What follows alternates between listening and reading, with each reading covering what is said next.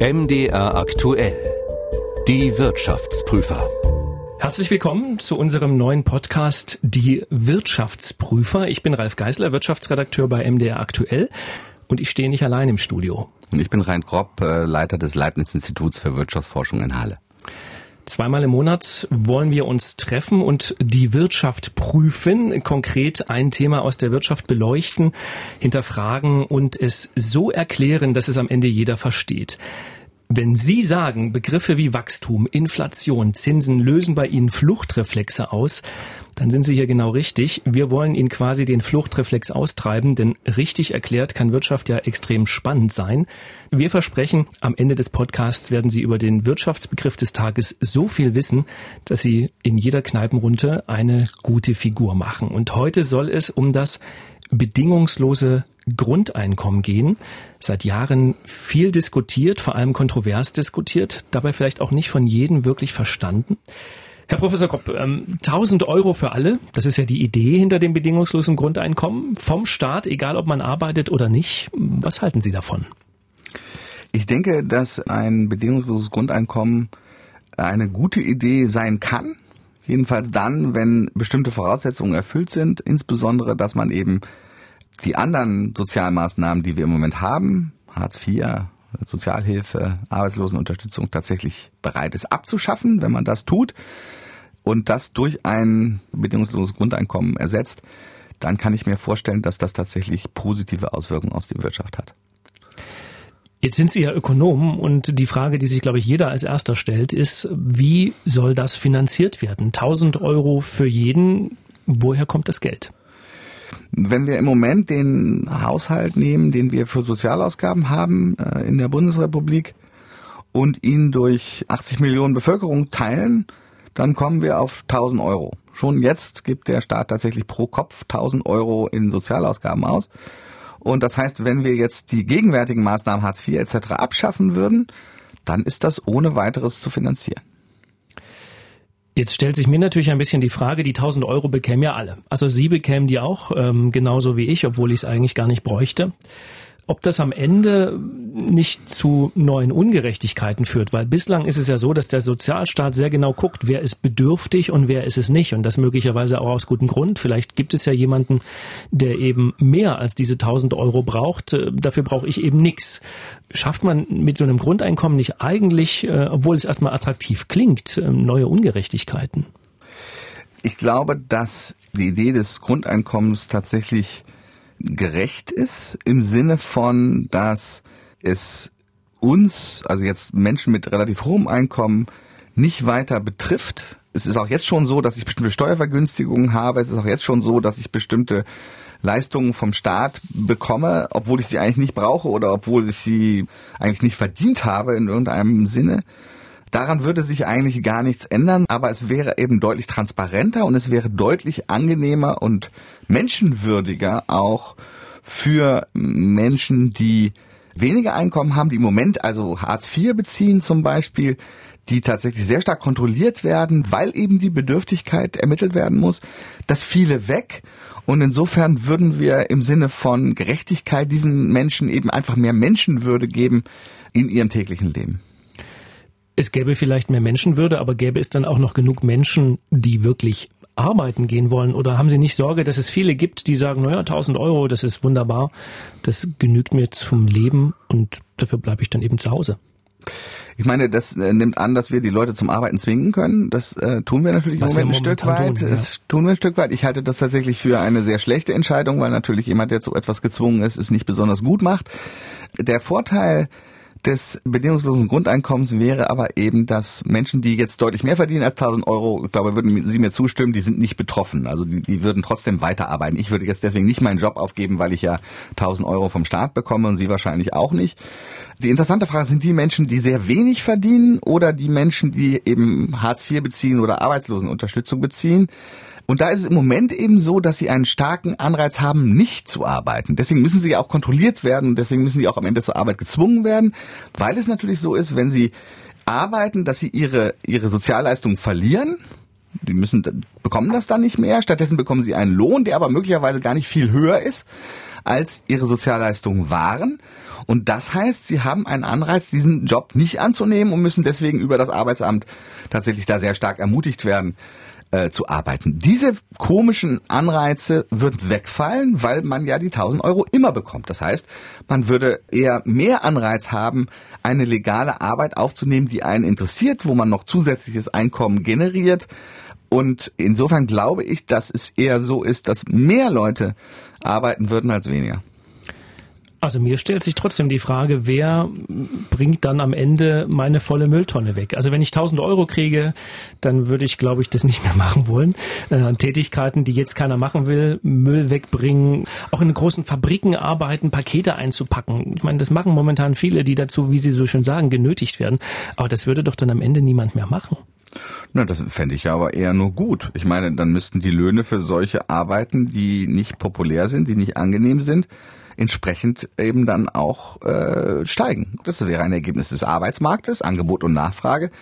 Und äh, ich glaube, Sie haben recht, dass dann solche Arbeiten eher weniger äh, nachgefragt würden und damit würden diese Löhne steigen. Aber ich kann das jetzt nicht als schlechtes Ergebnis des bedingungslosen Grundeinkommens sehen. Anders gefragt, kann ich mir den Menschen, der meinen Müll zur Deponie fährt, noch leisten, wenn er, äh, also mit dem bedingungslosen Grundeinkommen, wenn er dann sozusagen Preise aufrufen kann, zu denen er dann auch bereit ist, das zu machen? Ich meine, das ist jetzt Spekulation. Wir wissen nicht so genau, wie viel die Löhne tatsächlich steigen würden. Außerdem wäre es wahrscheinlich so, dass wir die Arbeitsbedingungen dieser Menschen dann auch vielleicht noch stärker verbessern würden. Es gibt da sehr viele Möglichkeiten. Möglicherweise automatisieren wir viele Tätigkeiten. Ich glaube, dass da die Flexibilität der Wirtschaft uns entgegenkommt, die dann eben, wenn Preise für etwas steigen, Alternativen findet, um diese Probleme zu lösen. Und insofern denke ich, dass auch mit einem bedingungslosen Grundeinkommen noch ihr Müll abgeholt werden wird. Vielleicht von einer Drohne. Das, das würde ich gerne sehen. Das klingt zumindest aufregend. Sie sagten, Sie würden die ganze Bürokratie abschaffen, äh, auch um das zu finanzieren. Jetzt ist es ja so, dass ein Teil der Bürokratie vielleicht gar nicht so sinnlos ist, wie es scheint. Also die Arbeitsagentur, die ist ja nicht nur dafür da, die Hartz-IV-Empfänger zu überwachen, sondern sie ist ja auch dazu da, Angebote zu machen, den Leuten einen kleinen Schubs zu geben und zu sagen, Mensch, ich habe da eine Weiterbildung für dich, vielleicht willst du in dem und dem Bereich etwas dazulernen und dann diese Aufgabe übernehmen. Das würde ja dann aber wegfallen. Also sorgen wir am Ende nicht dafür, dass Menschen, die Förderung benötigen, durch dieses Grundeinkommen ja am Ende dösig vom Fernseher sitzen bleiben?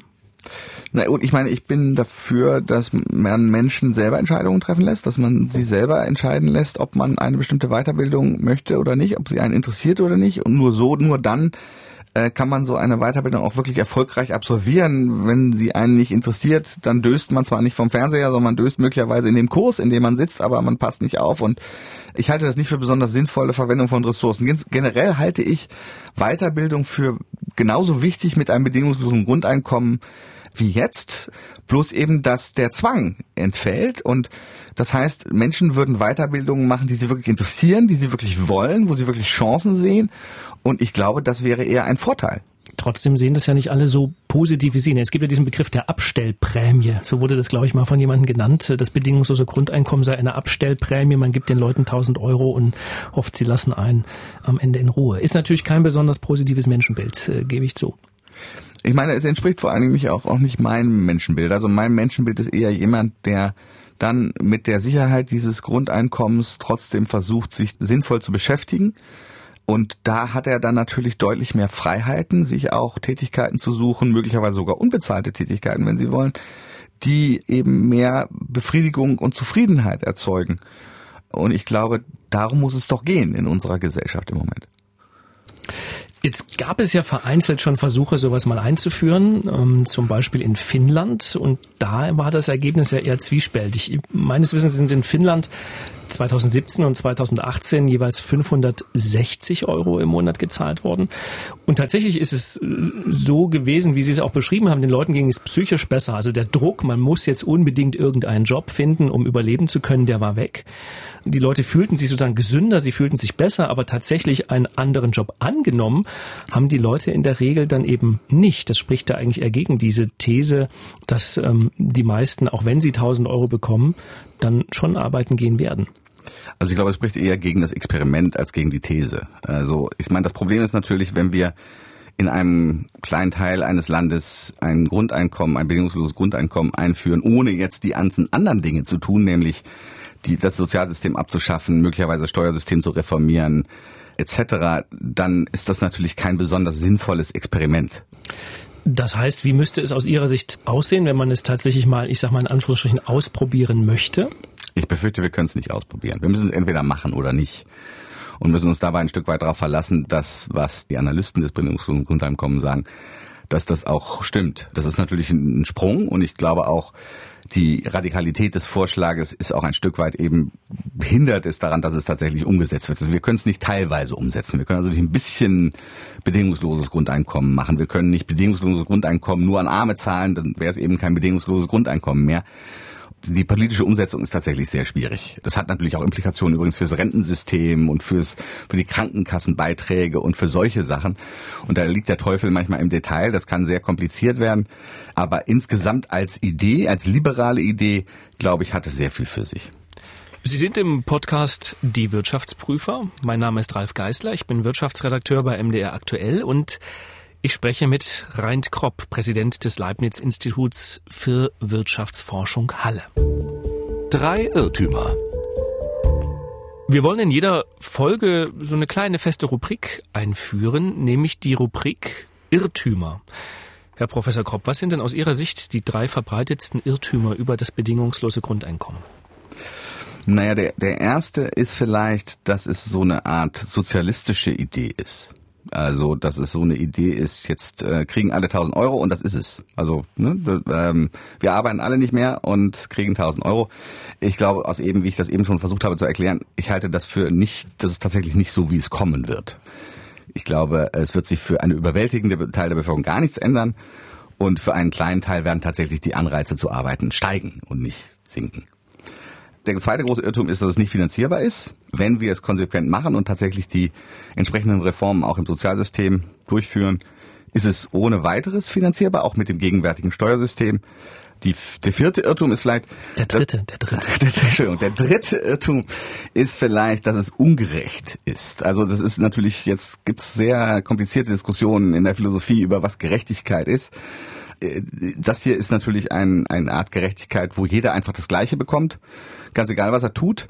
Das ist in unserem Wirtschaftssystem nicht unbedingt das Prinzip, was wir haben. Also generell ist es ja so, wer mehr leistet, wer mehr arbeitet, sollte auch mehr bekommen.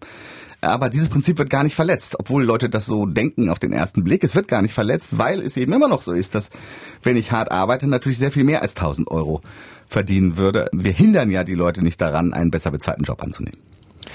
Ich fand ganz interessant, dass Sie gesagt haben, es ist keine sozialistische Idee, weil auf dem ersten Blick klingt es ja so, ne? Also jeder bekommt das gleiche Geld vom Staat und zwar so viel Geld, dass er davon in, in Würde leben kann. Warum ist es aus Ihrer Sicht keine sozialistische Idee? Oder anders gefragt, hätte Karl Marx das bedingungslose Grundeinkommen etwa nicht gefallen?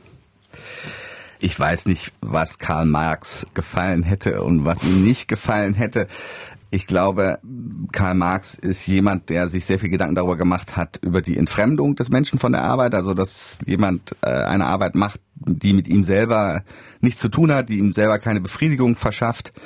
Und natürlich tendenziell müsste dann Karl Marx das bedingungslose Grundeinkommen gefallen, weil es genau eben den Menschen die Freiheit gibt, die Art von Job zu machen, die sie wirklich wollen und die ihnen Befriedigung verschafft. Ich habe äh, ja mal ein bisschen in den Geschichtsbüchern geblättert und fand ganz interessant, dass die Idee ja eigentlich schon relativ alt ist. Also 500 Jahre alt kann man sagen. Ein gewisser Sir Thomas Morus beschrieb 1516 in seinem Roman Utopia eine Gesellschaft, die die Diebe nicht bestraft, sondern die sozusagen auch jedem so viel Geld gibt, dass er eben nicht mehr klauen muss. Ich sag's mal so salopp. Wenn die Idee schon so alt ist, also 500 Jahre, ähm, und man hat es 500 Jahre lang nicht gemacht, warum ist gerade jetzt die Zeit, es einzuführen?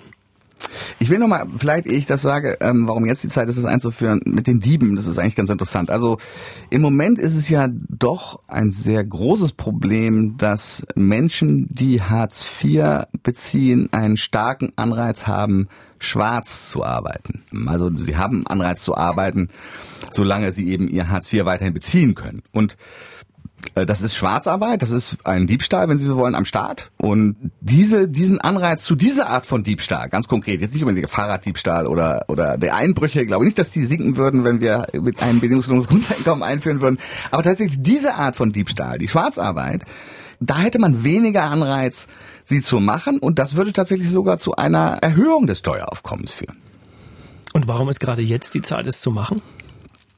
Ja gut, ich meine, ich glaube, das war schon immer eine gute Idee. Es ist eine gute Idee, aber es ist sehr akademisch, es ist sehr abstrakt. Auf den ersten Blick denkt jeder, oh, das ist doch irgendwie zu teuer oder ungerecht. Und ich denke, dass wir in Deutschland zumindest ein sehr komplexes Sozialsystem haben, was sehr viel Ressourcen verschlingt, weil einfach in allen möglichen Ämtern irgendwelche Leute sitzen müssen, die entscheiden müssen, ob jemand jetzt noch fünf Euro für diese Sache bekommt oder zu viel Wasser verbraucht hat in diesem Monat und deswegen was abgezogen werden muss und etc. etc. Also es gibt da unglaublich detaillierte Regeln, die notwendig sind, um diese Art von Gerechtigkeit zu erzeugen, die wir wollen. Und ich glaube, dass wir da der Wirtschaft einen großen Gefallen tun können, indem wir sagen können, wir brauchen eigentlich diese stringente Überwachung dieser Menschen. Also wir überwachen ja Hartz-IV-Empfänger bis ins letzte Detail ökonomisch. Äh, dass wir das nicht mehr brauchen und ersetzen können durch etwas sehr viel Einfacheres und damit auch die Menschen, die im Moment diese Überwachung durchführen, eben was anderes tun können, was vielleicht produktiver ist und interessanter äh, und auch wichtiger für die Wirtschaft. Das ist sicherlich etwas, was vielleicht vor 50 Jahren so in der Form noch nicht der Fall war. Ja. Ich, kam ja auf den Gedanken deswegen, weil durch diese Corona-Krise, die wir jetzt erleben, wo auch viele Menschen m, plötzlich auf Kurzarbeit sind oder möglicherweise ihrer Tätigkeit gar nicht mehr nachgehen können, weil sie eben Künstler sind und davon leben, irgendwo aufzutreten, dass das da viele von denen jetzt retten würde, wenn es dieses bedingungslose Grundeinkommen gäbe. Es wäre egal, ob sie auftreten oder nicht, sie bekämen halt diese 1000 Euro. Ich, ich bin immer vorsichtig jetzt diese Corona-Krise, auch wenn es irgendwie die Versuchung groß ist, das zu tun, jetzt für alles und jedes als Argument anzuführen. Ich, ich stimme Ihnen zu, es ist schon so, dass es wahrscheinlich für einige Gruppen in Deutschland im Moment das Leben deutlich leichter machen würde, hätten wir dieses bedingungslose Grundeinkommen schon. Generell theoretisch sollte Hartz IV und die Sozialleistung, wir haben, den gleichen Zweck erfüllen. Also sollte eigentlich das Gleiche tun. Es ist nur eben so, dass Hartz IV und solche Dinge an sehr viel Bedingungen geknüpft sind. Und es dauert eben zu gucken, ob diese Bedingungen erfüllt sind. Es macht es kompliziert, es macht es anstrengend. Man muss sehr viel Informationen preisgeben. Und von der Hinsicht her würde ich sagen, wäre es jetzt eine gute Zeit, ein solches bedingungsloses Grundeinkommen einzuführen. Wir leben ja, so wird es immer gesagt, im Zeitalter der Digitalisierung. Das heißt, ähm, immer mehr Roboter und Maschinen erledigen auch Tätigkeiten, die vielleicht bisher Menschen gemacht haben. Also ein gutes Beispiel ist vielleicht so ein Versandzentrum eines großen Versandhändlers. Da laufen immer noch Leute durch die Gegend und packen die Waren in die Kisten, aber eigentlich müssten die das gar nicht mehr und die werden es wahrscheinlich auch nicht mehr ewig tun, weil sowas natürlich sehr gut auch irgendwann Automaten oder Maschinen erledigen können. Inwieweit ähm, ist da vielleicht ein bedingungsloses Grundeinkommen auch eine Hilfe, um zu verhindern, dass diese Leute in, in Armut stürzen? Oder sagen Sie, die These, da gehen Jobs verloren langfristig, die teilen Sie gar nicht? Ich glaube, dass wir sagen können, dass zumindest historisch betrachtet technischer Fortschritt nie dazu geführt hat, dass nur Jobs verloren gegangen sind, sondern es hat eben auch immer dazu geführt, dass neue Jobs entstanden sind. Andere Art von Tätigkeiten. Meist sind niedrig qualifizierte Tätigkeiten verloren gegangen und höher qualifizierte Tätigkeiten entstanden, was nur betont den, die Bedeutung der Bildung. Es ist einfach wichtig, dass wir die Menschen entsprechend ausbilden. Aber es ist nicht so, dass in, in Gesamt äh, Menschen keine Arbeit mehr finden können. Im Gegenteil, im Moment haben wir mehr Leute, also vor der Krise zumindest, haben wir mehr Leute in Beschäftigung gehabt als jemals in der Geschichte der Bundesrepublik zuvor, trotz der Digitalisierung. Und jetzt ist die Frage, ob sich in Zukunft daran was ändern wird, ob das in anders werden wird. Ja, künstliche Intelligenz ist ein anderes Thema als Digitalisierung, als Automatisierung. Das kann sein, dass da auch sehr viel intellektuellere Tätigkeiten dann wegfallen und von einem Roboter oder einem Computer gemacht werden können. Aber insgesamt haben wir im Moment keine Anzeichen dafür, dass diese Art des technischen Fortschritts anders sein wird als, sagen wir mal, die Einführung der, der Eisenbahn sondern im Gegenteil, es sollte ähnlich dann wieder zu neuen, interessanteren Jobs führen. Und mit einem bedingungslosen Grundeinkommen, um darauf zurückzukommen, würde es eben den Leuten ermöglichen, kreativere Tätigkeiten auszuführen. Also, und kreative Tätigkeiten sind natürlich die Tätigkeiten, die als letztes von Robotern oder von künstlicher Intelligenz gemacht werden können. Und insofern passt das natürlich auch zu dieser Digitalisierung. Wenn vermehrt Roboter und Maschinen Tätigkeiten übernehmen, die bisher niedrig qualifizierte gemacht haben, es gibt immer wieder den Gedanken, man könnte auch Roboter und Maschinen besteuern, vielleicht auch um so ein bedingungsloses Grundeinkommen zu bezahlen. Ist das eine Idee? Also man sollte grundsätzlich nicht Maschinen und Roboter besteuern, sondern die Eigentümer der Maschinen und Roboter besteuern. Es ist so, wenn wir die Maschinen und Roboter direkt besteuern, dann verhindern wir, dass sie eingeführt werden. Also wir schaffen Anreize, dass Unternehmen nicht auf dem neuesten technischen Stand sind, was internationale Wettbewerbsfähigkeit kosten wird. Ich glaube nicht, dass das eine gute Idee wäre, aber man sollte die Gewinne, die daraus entstehen, dass Unternehmen in Roboter oder Digitalisierung investieren, die sollte man über Steuern abschöpfen, genau wie wir das auch eigentlich versuchen zu tun. Benötigen wir zusätzliche Steuern, um ein bedingungsloses Grundeinkommen zu bezahlen? Wir hatten eingangs schon mal drüber gesprochen. Oder reicht das Geld, was jetzt im Umlauf ist zwischen Staat und äh, Gesellschaft und Sozialausgaben, reicht es aus? Ja gut, also wenn Sie den äh, gegenwärtigen Haushalt für Sozialausgaben nehmen in der Bundesregierung und ihn durch 80 Millionen teilen, kommen Sie auf 1000 Euro. Das heißt, er reicht aus. Er reicht aber eben nur dann aus, wenn wir tatsächlich alles andere abschaffen. Ich bin jetzt nicht der Meinung, dass wir eine Zusatzsteuer brauchen um das bedingungslose Grundeinkommen zu finanzieren. Ich glaube auch, das ist nicht nötig, wenn wir es denn wollen. Es gibt natürlich trotzdem komplexe Fragen, die wir beantworten müssen, gerade auch was das Rentensystem angeht. Wir haben im Moment bis jetzt noch nicht darüber gesprochen, was eigentlich mit den Rentnern ist. Wir rechnen im Moment damit, dass sie auch die 1000 Euro kriegen, aber sie kriegen natürlich auch irgendeine Rente und ähm, wie hoch ist die dann und, und so weiter. Also da gibt's noch einige Geschichten, wo man diskutieren muss, wo es Lösungen im Detail geben muss. Aber grundsätzlich ist tatsächlich ein bedingungsloses Grundeinkommen von 1000 Euro finanzierbar im gegenwärtigen Haushalt ohne neue Steuern. Herr Kropp, vielen Dank. Ich bedanke mich. Fast am Ende bleibt eine Frage offen. Wollen die Deutschen das bedingungslose Grundeinkommen überhaupt? Ich habe das mal rausgesucht, eine Umfrage von INSA aus dem Jahr 2018 und da sagt tatsächlich eine knappe Mehrheit, 51 Prozent, ja, sie wären für die Einführung eines bedingungslosen Grundeinkommens.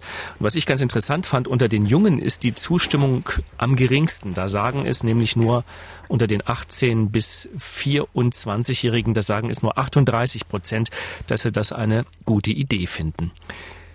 Das war's für heute. Wir hören uns wieder zum zweiten Podcast in reichlich zwei Wochen und da soll es um den weiten Begriff des Wachstums gehen. Muss die Wirtschaft eigentlich immer wachsen? Und wann hört Wachstum auf? Spannende Fragen.